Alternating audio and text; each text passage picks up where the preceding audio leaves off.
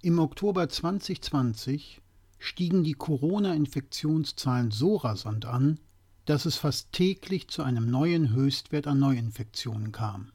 Aus diesem Grund beschloss die Bundesregierung Ende Oktober neue Corona-Maßnahmen. Diese sollten ab dem 2. November in Kraft treten und für den gesamten Monat gelten. Während dieser Zeit wollte man sich regelmäßig beraten, ob die Maßnahmen ausreichend seien. Bei einer Pressekonferenz wurde die Bevölkerung über die neuen Regelungen informiert. Dabei wurde auch in Aussicht gestellt, dass man ab Dezember alles wieder hochfahren könne. Warum man das in Aussicht gestellt hat, obwohl zu diesem Zeitpunkt niemand wissen konnte, ob die Maßnahmen greifen, weiß kein Mensch und bleibt Spekulation. Vielleicht wollte man dadurch die Bevölkerung motivieren, einen Monat lang diesen vom Volksmund sogenannten Lockdown Light mitzutragen. Am 16. November gab es eine erste Unterredung zwischen der Bundeskanzlerin und den Ministerpräsidenten und Ministerpräsidentinnen der Bundesländer. Das Ergebnis war eine einzige Enttäuschung. Es wurden keinerlei neue Beschlüsse gefasst, sondern lediglich Appelle an die Bevölkerung gerichtet. Da keine weiteren Maßnahmen beschlossen wurden, ging wichtige Zeit im Kampf gegen die weitere Ausbreitung des Coronavirus verloren. Heute, am 24. November, kann man sagen, dass der rasante Anstieg der Neuinfektionen deutlich zurückgegangen ist. Die Zahlen bleiben jedoch konstant auf einem deutlich zu hohem Niveau. Der Lockdown Light war somit zumindest ein Teilerfolg. Am morgigen 25. November werden sich die verantwortlichen Politiker erneut beraten. Im Vorfeld scheint man schon viele Punkte verhandelt zu haben. Anders ist es nicht zu erklären, dass einige Beschlüsse, die morgen offiziell vorgestellt werden sollen, schon im Vorfeld durchsickern. So sind vom 1. Dezember bis zum 17. Januar erhebliche Kontaktbeschränkungen vorgesehen. Private Zusammenkünfte sollen auf den eigenen und einen weiteren Haushalt jedoch in jedem Fall auf maximal fünf Personen beschränkt werden. Diese Regel gilt nicht für Kinder bis 14 Jahre. Wegen Weihnachten und Silvester will man für den Zeitraum vom 21. Dezember bis zum 3. Januar diese Personenzahlen jedoch erweitern.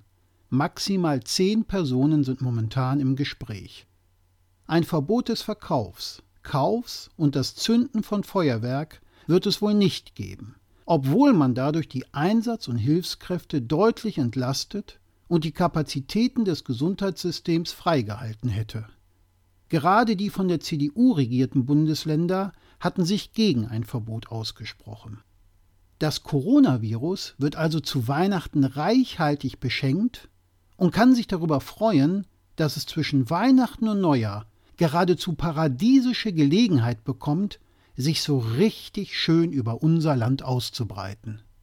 Gleich mehrere enge Familienzusammenkünfte in geschlossenen, beheizten und schlecht gelüfteten Räumen.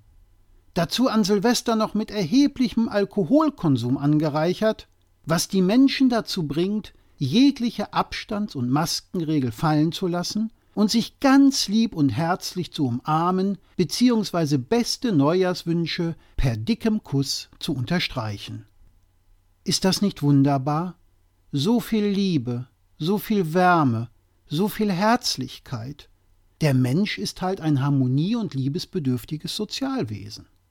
Spätestens ab der dritten Januarwoche 2021 sehen wir dann, was uns die Dezemberfesttage 2020 Corona-mäßig gebracht haben. Neue Höchstwerte bezüglich der täglichen Neuinfektion wären wieder möglich. Intensivstationen könnten hoffnungslos überfüllt sein und die Ärzte müssten entscheiden, wen sie an die noch freie Beatmungsmaschine anschließen und wen nicht. Was für letzteren dann de facto einem Todesurteil gleichkommt. Alle Maßnahmen, die seit November 2020 galten, waren letzten Endes sinnlos, da umsonst. Stattdessen muss ein viel härterer Lockdown verhängt werden, was unsere Wirtschaft dann endgültig in die Knie zwingen würde. Die Festtage 2020 werden mit darüber entscheiden, ob und wie wir 2021 Weihnachten und Silvester verbringen und leider auch mit wem. Vor allem mit wem nicht. Alle werden wohl nicht mehr da sein können. Genauer gesagt, nie mehr. Das ist schade, weil unwiderruflich und von Dauer. Das gilt dann auch für die Festtage 2021, 2022, 2023, 2024 und so weiter und so weiter. Das gilt dann auch nicht nur für Weihnachten, nein, das gilt dann wirklich für alle Festtage. Also auch Ostern, Pfingsten, Geburtstage etc. pp. Aber wir müssen ja unbedingt dieses Jahr Weihnachten und Silvester feiern. Inklusive Böllerei, die dann wohl dazu dienen soll, die bösen Corona-Geister zu verjagen. Und ich wundere mich mal wieder nur noch, dass ich mich wunder.